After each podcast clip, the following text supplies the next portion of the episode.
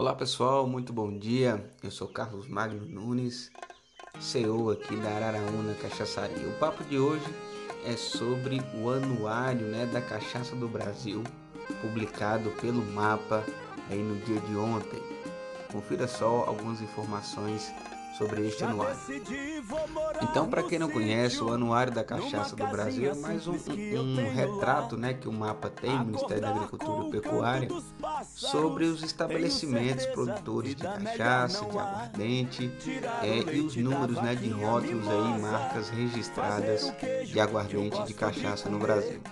O primeiro dado interessante que a gente tem nesse anuário é a redução aí, né, do número de estabelecimentos registrados no mapa, é, que teve aí um decréscimo de algo em torno de 22% em comparação de 2018 a 2019. Certamente esse número também deve ser reduzido né, para o anuário do ano que vem, que vai refletir os números de 2020. Devido à pandemia que estamos passando, muitos estabelecimentos é, tiveram aí é, que ser fechados, né? E também muitos estabelecimentos aí não conseguiram ou não conseguem ainda fazer o seu registro por N, N situações que não será o caso a gente comentar aqui neste podcast.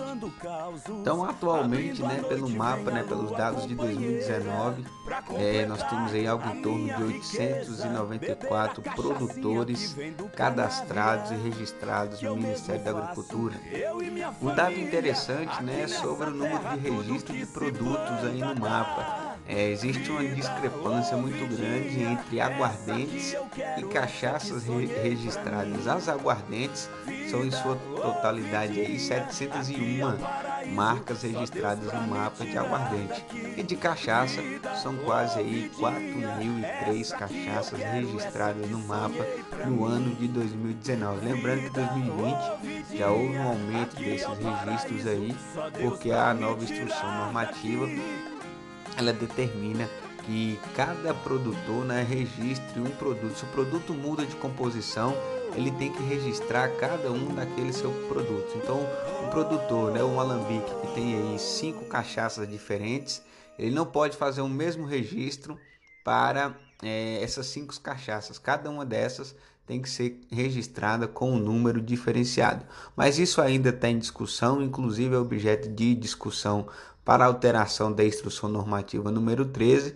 Né? Isso aí no mapa está verificando é, quanto a esse registro de produtos. Muitos alambiques têm um registro só e tem vários rótulos, e outros alambiques têm que fazer o registro para cada um desses produtos que ele tem, cada rótulo diferente, né?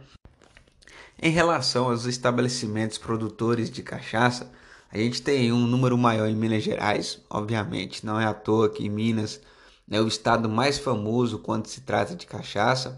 Nessas nossas viagens aí pelo país todo, em contato com todos os produtores, né, consumidores é, de cachaça no país, a gente vê que a primeira coisa que o consumidor vem à mente quando se fala de cachaça é Minas Gerais. Mas essa é uma realidade que tem se mudado nos últimos anos. Então São Paulo também aí colocado em segundo lugar como um dos estados mais produtores. E aí os demais estados que a gente tem aqui como produtores, né? Você tem o Espírito Santo, Rio de Janeiro, Rio Grande do Sul, Paraíba, Santa Catarina, que vem se destacando aí é, relacionada ao número de produtores de cachaça registrado no mapa. Goiás também e Bahia são os estados aí que compõem o top 10 aí dos estados produtores de cachaça.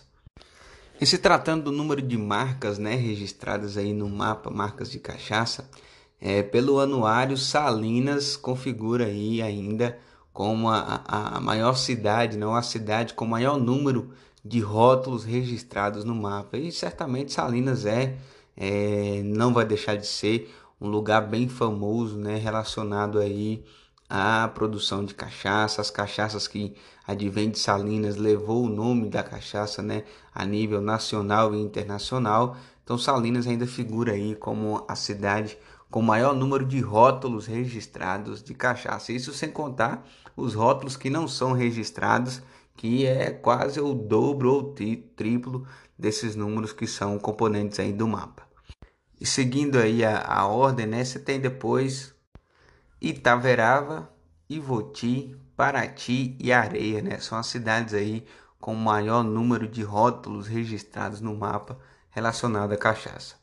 Nós não vamos falar nesse podcast sobre as aguardentes, né? Porque nosso foco aqui principal é, é a cachaça, mas em um podcast futuro a gente fala um pouco mais sobre os dados aí da aguardente no Brasil, tá bom? Então até mais pessoal, espero que tenham gostado desse podcast e salve a cachaça!